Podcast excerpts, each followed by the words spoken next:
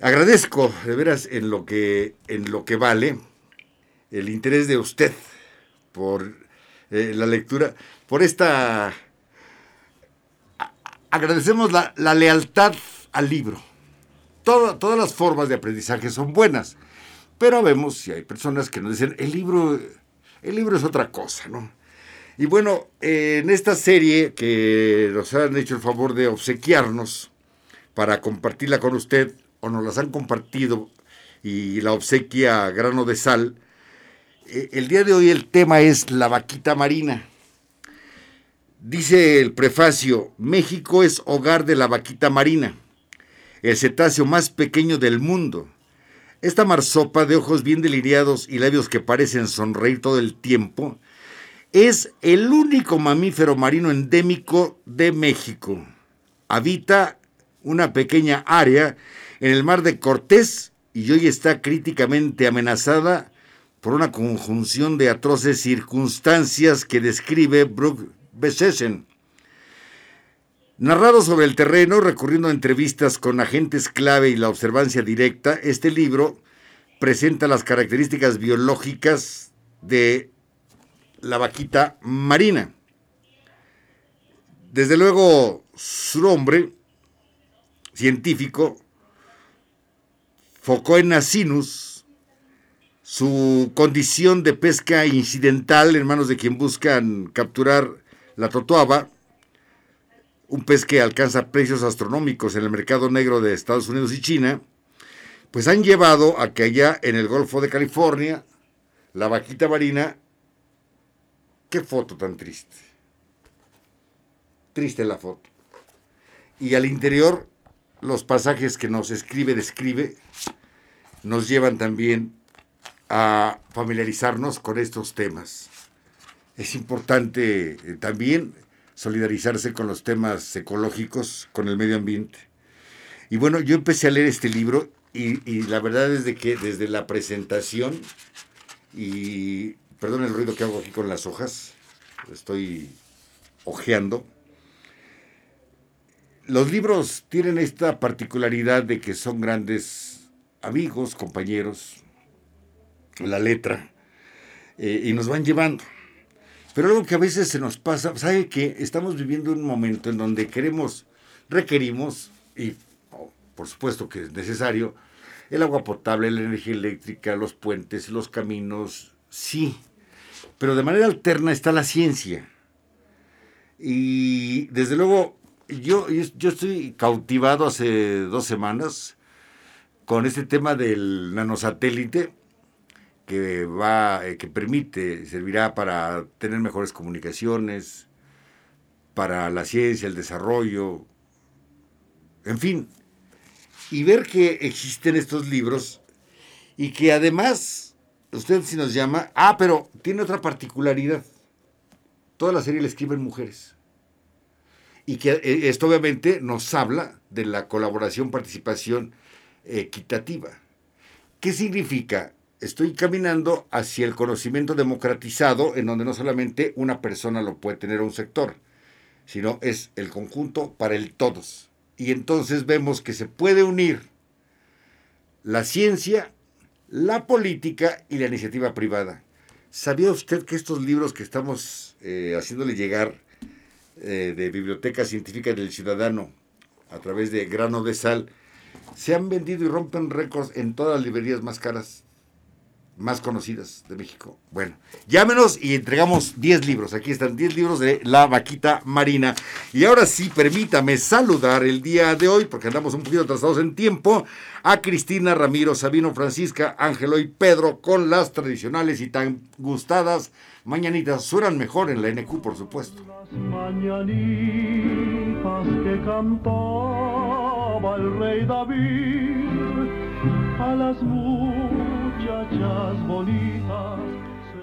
y vamos también con las efemérides que aconteció un día como hoy en la historia de la humanidad. Por supuesto que tenemos para usted estos datos, la noticia, la historia también es noticia. En las efemérides de este 13 de marzo recordamos que en el año 1325 Al terminar su larga peregrinación, los mexicas fundan la Gran Tenochtitlan, capital de su imperio, en el lugar que según la leyenda les había señalado su dios Huitzilopochtli. En 1911, nace el actor mexicano Marcelo Chávez, conocido como El Carnal. Trabaja en radio, televisión y cine junto a Germán Valdés Tintán, con quien forma una pareja cómica inolvidable. Finalmente, en 1985, muere Jesús Silva Herzog, quien destacó como economista, político, historiador y académico.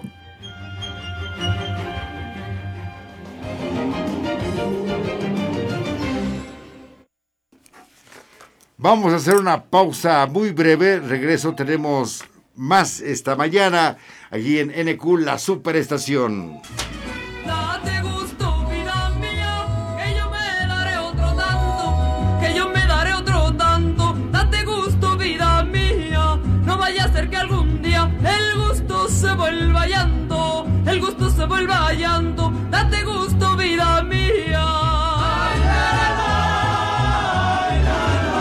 Tenemos más en la información este día y agradezco desde luego a Sinovac, maestro Alonso Huerta.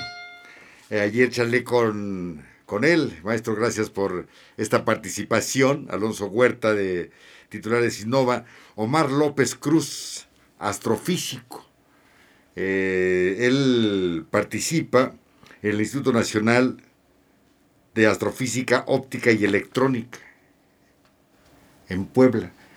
Eh, él obtuvo una beca hace muchos años y se fue a estudiar, estuvo en Canadá, primer premio nacional. Y él, su contribución a la investigación de los agujeros negros es reconocida en todo el mundo. Y, y yo estoy asombrado, ¿eh? es conocer. A veces nos volvemos monotemáticos, ¿no? Eh, todo, todos temas son importantes. El COVID, ya se concluyó por fortuna la vacunación para adultos mayores en Pachuca, seguirán otros municipios el próximo miércoles, el Minal de la Reforma y otros más. Este, la inseguridad, la falta de empleo, pero hay otros temas. Y la verdad es de que yo quedé asombrado el día de ayer cuando charlaba con Omar López Cruz, estaremos reiterando esta información y, y, nos hablaba de lo importante, el conocimiento, meterlo a un libro, difundirlo, colocarlo en las librerías y que llegue a los adolescentes, a mujeres, a niños, a todo mundo. Y a través de ERECU decían, oiga, ¿y, ¿y, por qué este, el afán de los libros? Decía yo, primero por lealtad al libro. Y segunda, porque en ocasiones no podemos salir, no podemos llegar. No hay una condición económica para ir a comprarte un libro, ¿no? También. Entonces el obsequio aquí está presente. Llámenos y tenemos 10 libros. Ya están participando. Participa Guadalupe Flores Caballero, Alberto Cano, Aarón Rosales, Gloria San Agustín Cabrera, Daniela Morales, María Eugenia Flor Castillo, Jorge Mendoza. Un saludo, Jorge. Gracias también por participar. Están con nosotros. Pero además, el día de hoy tenemos dos platillos que Tobillo y Bujarana le van a hacer llegar a usted hoy por la. No, el día de mañana, sí, el día de mañana Dice que eh, platicábamos en torno, y ahorita vamos a hablar de ello, eh, la gastronomía precolombina la gastronomía de los aztecas, por ejemplo. ¿Cuál era su alimentación? Todo el mundo dice, bueno, era a través de maíz, de frijol, sí, también de pescado, ya conocemos la, la historia y en el lago de Texcoco, y en el lago de Xochimilco, y en los canales de Tláhuac, y en los canales de Ixtapalapa, y en el canal de la Viga, pues había también especies que eran consumidas en la cotidianidad. Bueno, pues el día de hoy nos van a invitar una sopa de nopal con camarón seco. Se trata también de fortalecer la gastronomía mexicana, contemporanizar lo que tenemos el día de hoy y el retorno y el regreso a lo básico el día de hoy me comentan que este platillo es un platillo típico de las comunidades oaxaqueñas desde la época precolombina. A la fecha es de gran tradición, sobre todo, sobre todo en el centro y sur de la República, pero particularmente en la etapa de cuaresma. Así que Tomillo y Mejorana también contribuyen, colaboran, participan con nosotros y nos permiten saborearnos de antemano, disfrutar de antemano y sobre todo que usted nos salga de casa. ¿De acuerdo? Si nos llama desde eh, los teléfonos, los vuelvo a reiterar. Ya le agradecieron el día de hoy a nuestras amigas, amigas que eh, están al frente de eh, Tomillo y Mejorana y sobre todo también a usted y a NQ, por supuesto, que es el vehículo para poder llegar a donde usted se encuentra. Los teléfonos en cabina 771-107-0523, 771-107-0526. Le recomiendo un libro, un libro precisamente que tiene que ver con la época precolombina y después con la conquista. Eduardo Galeano, Memoria del Fuego, los nacimientos. ¿Qué libro? ¿Qué libro? Y que además nos lleva, nos va tomando de la mano a distintos momentos en la historia de este continente, de cómo, cómo fue creándose de acuerdo a los propios mitos y leyendas de los pueblos originarios, cómo se fue creando la vida en, toda esta parte. Decíamos, la vida es una maravilla. Lo importante es cómo te conduces tú en ella, cómo te desarrollas tú en la vida. Nacer, lo hemos compartido, lo hemos comentado. Nacer es un suceso, es algo único. Vivir es un proceso. Y este proceso normalmente lo vas aprendiendo y lo vas desarrollando día con día. Y entonces la vida no es ni buena ni mala, la vida es. La vida es. Y aquí lo que importa es cómo vives la vida. No, no, no es cómo la enfrentas, no es cómo la rechazas o cómo la conquistas. Conquístate a ti mismo. Que pocas o nada, ninguna cosa, te arranque la tranquilidad emocional de la cabeza. Que tengas estímulos suficientes diarios para crecer, para fortalecerte, para desarrollarte. Y que tengas la oportunidad de brindar una sonrisa, una mano, un gesto de aliento hacia los demás, hacia el de enfrente. Y si las cosas no se dan bien, no importa. Tú ya hiciste tu parte y eso no te va a frenar. En el campo aprendimos, ahí vimos que cuando se pierde la cosecha, hay que seguir sembrando. Y esa es la parte importante y que cuando tienes un pan lo puedes compartir y sabe mejor. Y cuando le das el primer bordisco, la sonrisa aparece como en este momento estás desayunando. Pan fresco, pan bueno. Un taco de sal. Y allá en el mercado, en la plaza, en el tianguis, marchantas. Un saludo grande. El esfuerzo en la vulcanizadora, la atención en la tienda, el ánimo arriba, bollante de saber que estamos haciendo la parte que nos corresponde. Y yo emocionadísimo de saber que usted nos sintoniza. ¿Qué sería de nosotros si no estuvieras tú frente a tu aparato receptor escuchándolos? ¿A quién le dedicábamos la canción que sigue? ¿Para quién haríamos entonces el programa? Por supuesto que tiene que ser para, para ti en particular. Que mande yo un saludo a los toreros. Saludo también a los toreros. Saludo a los toreros. Cuando le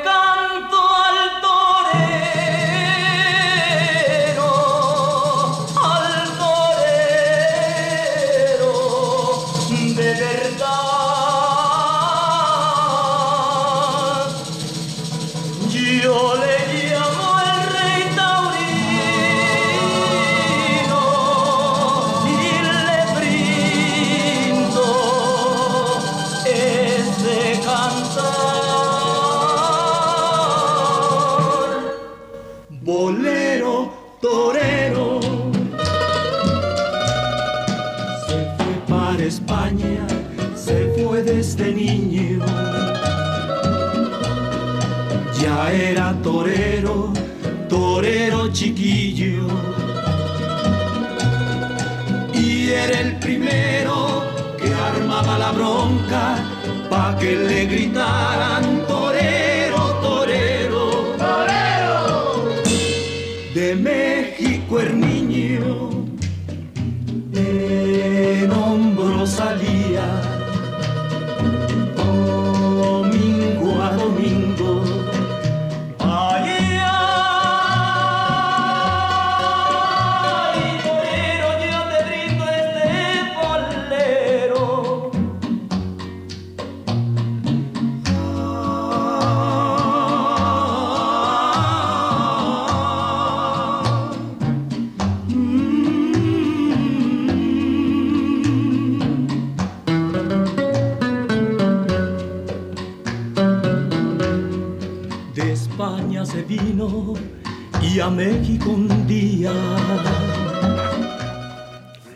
Estamos de regreso. Mayra Ramos anuncian en la Ciudad de México actividades para conmemorar los 500 años de la caída de Tenochtitlán, para recordar esta triste caída y que hemos comentado usted, el último gran momento del pueblo azteca fue aquello que conocemos como la batalla de la noche triste.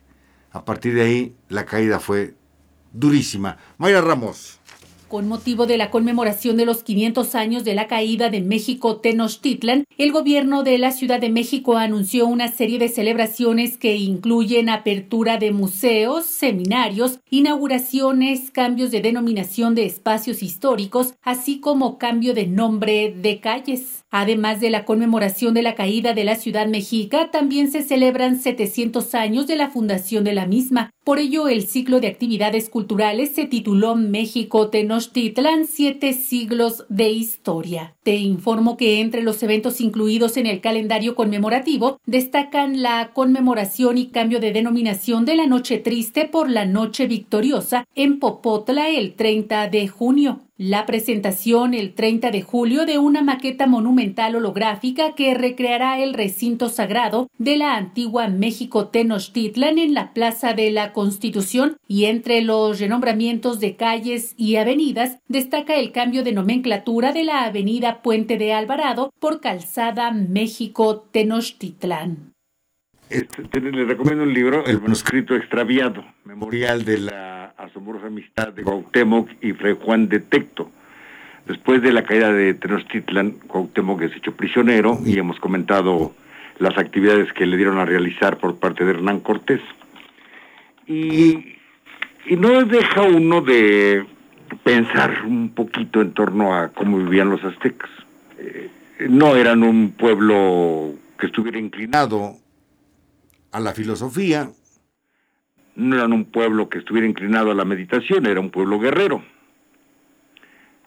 De ello el testimonio lo dan este recorrido que hacen desde Aztlán hasta lo que es Tenochtitlan. Y en las charlas que hemos tenido con usted, recordamos también cuál era el trato, la forma de ser que tenían para con las mujeres. Siempre hablamos de Cuauhtémoc, dice la poesía, un hombre, un, héroe a la altura del arte. Hablamos de Moctezuma, que era un hombre con mucho poder a través de las armas y sometía como vasallos a todos eh, los pueblos. Y, obviamente no se le podía ver ni siquiera de frente. Hay una referencia enorme en dos mujeres. Las hay en más, pero Hablemos de Tecuispo, la hija de Moctezuma. Tecuispo es una niña de 12 años. Muere su padre y para mantener el linaje la casan con su tío Cuitláhuac, que muere de viruela. Y para mantener el linaje la casan con Cuauhtémoc, que a su vez estaba casado con la princesa de Iztapalapa, y Tecuispo no decide, y la casan con Cuauhtémoc cae el pueblo azteca y Cortés la toma como en servidumbre y procrea con ella una hija, la Leonor. Después Cortés la casa con otro español y fallece y luego la casa con otro español. No había un punto de decisión por parte de las mujeres. Malinali, Malinche, una mujer difamada, nace Veracruz y su madre la, la vende al pueblo maya. Y ahí llega Cortés, se la obsequian, lo acompaña, tiene un hijo con ella, Martín Cortés, después la casa con otra persona. Entonces los aztecas también, y digo también porque la generalidad es así la mujer no tenía participación con el pueblo azteca. Uno puede hablar de la gloria y los triunfos y las lanzas y las bacanas y las eh, guerras floridas. Era masculinizado todo.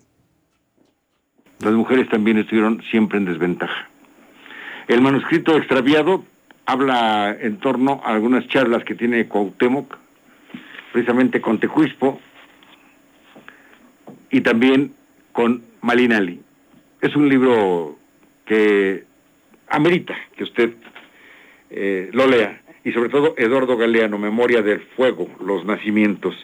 Y más de la información también, ah, saludamos en este momento a Tamaulipas, Veracruz, Oaxaca, Guerrero, Michoacán, Guanajuato, Querétaro, Hidalgo, Estado de México, Morelos, Puebla, San Luis Potosí.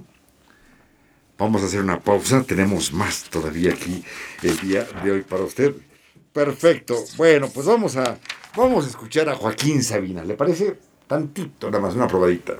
Un pueblo con mar, una noche, después de un concierto. Tú reinabas detrás de la barra del único bar que vimos abierto. Cántame una canción al oído y te pongo un cubata. Con una condición que me dejes abierto el balcón de tus ojos de gata. Oiga, sí, amerita que agradezcamos a Sinova, eh, a la banca Ranza, a todo, todo el equipo que permite que tengamos este libro, don Alejandro Gómez, por supuesto, al NQ. Estoy viendo los precios de los libros.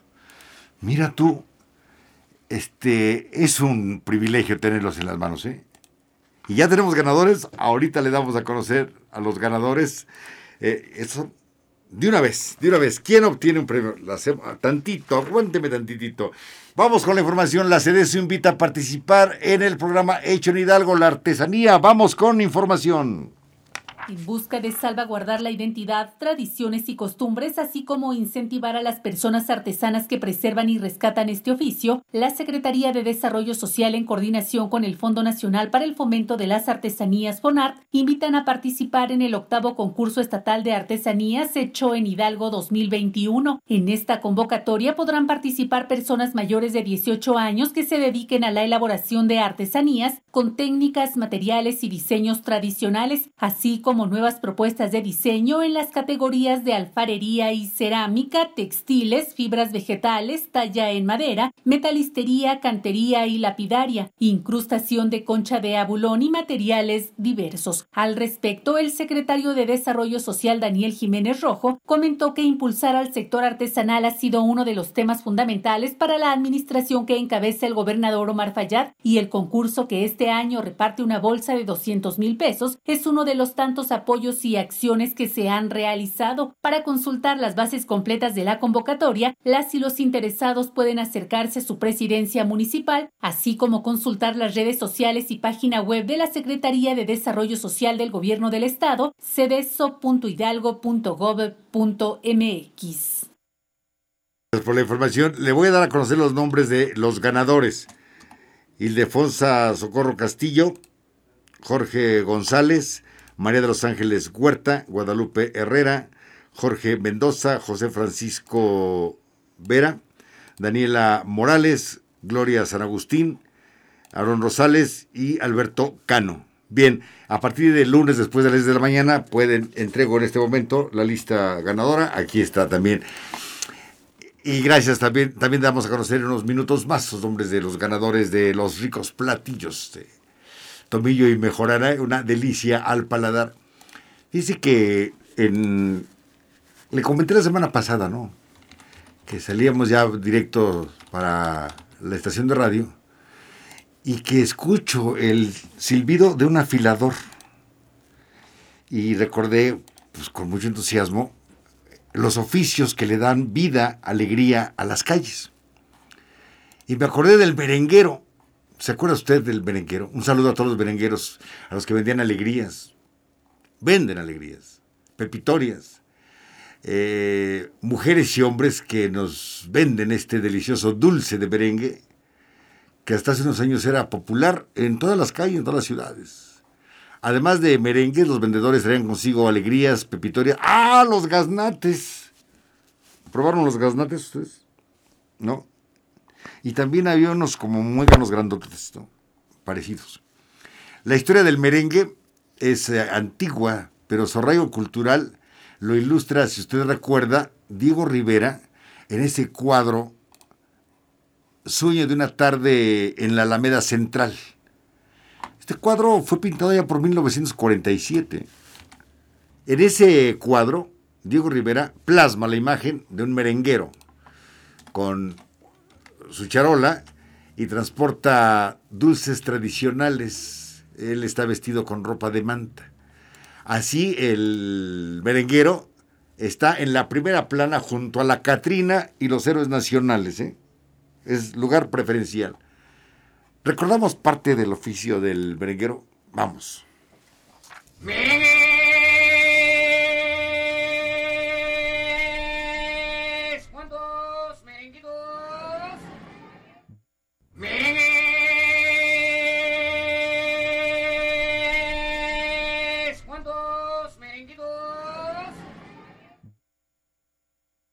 Los merengueros, los afiladores, con los merengues se jugaban grandes volados, tardes completas, y estaban echando volados. Este, y se venían, pasamos señor en su bicicleta. Ah, bueno, es que el afilador, déjeme le cuento, iba en su bicicleta y cuando salían los cuchillos, las este, tijeras para afilar, volteaba la bicicleta, era así como todo terreno, la volteaba y se convertía con una banda, se convertía rápidamente eh, con los pedales como si fuera motor y con esos afilaba. Y pasaba un señor también con su canasta, muy pulcro el hombre, o la mujer, muy pulcros, con las pepitas. Pero decían pepites, pepites, este, huesitos, habas tostadas. Y desde luego, sí, los merengues, las paletas. Todavía escuchamos cuando pasaban esos carritos empujándolos con tus campanas, ¿no? Eh, de los helados. Ellos, eh, esas personas nos alegraban las calles. Ya los conocíamos. Es más, sabíamos hasta la hora, ¿no? Es tal hora porque ya está pasando el señor o la señora, ¿no? Hace unos meses de colocábamos usted en el tornamesa uno de los pregones más famosos del mundo, ¿no? Eh, en, Cuba, ¿no? Maní. Era uno de los pregones más... entra nostalgia. Pero bueno, también podemos hacerlo en la casa, ¿eh? En la casa podemos hacer... eh, normalmente las señoras nos ayudan y saben hacer... Y dicen, a ver, vamos a hacer un dulce de piloncillo en este momento. Vamos a hacer un merengue. Vamos a hacer... Todo se puede hacer porque todos tenemos la posibilidad de llevar a cabo esta tarea. Bueno, además también el día de hoy, gracias la vaquita marina ha roto récord de llamadas el día de hoy. ¿eh? Rompió récords. Aquí están las llamadas. Le comparto a usted que eh, nuestro país está por conmemorar también el 18 de marzo la expropiación petrolera. Un evento en donde Lázaro Cárdenas, al ver que las empresas norteamericanas, y también estaremos hablando más adelante de un personaje que es fundamental, eh, que hace dos semanas, cuando escuchábamos a la esposa de don Lázaro Cárdenas, Amalia Solórzano, hablaba del general Mújica, amigo particular, y fue Mújica precisamente quien preparó el documento expropiatorio de la maquinaria de los eh, precisamente norteamericanos, de las compañías inglesas y norteamericanas. El petróleo siempre ha sido de México. Lo que se expropió fue la maquinaria y por ello es que los empresarios pidieron la reparación del daño. El petróleo siempre ha sido mexicano. Lo que se expropia es la maquinaria con la que explotaban precisamente los pozos petroleros. Así se refirió Lázaro Cárdenas en su momento. Mensaje a la nación.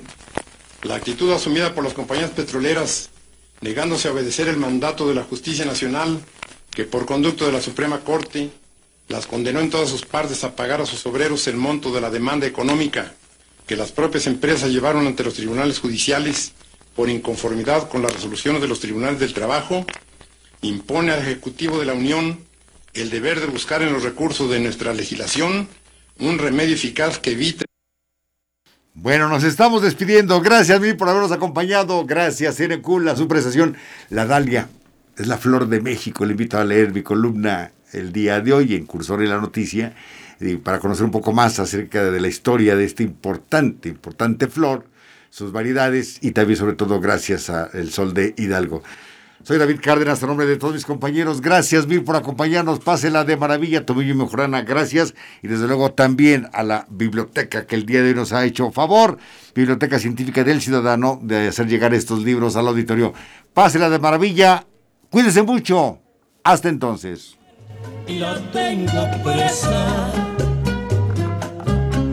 Tu voz es tañer de campanas al morir la tarde voz que es gemir de violines en las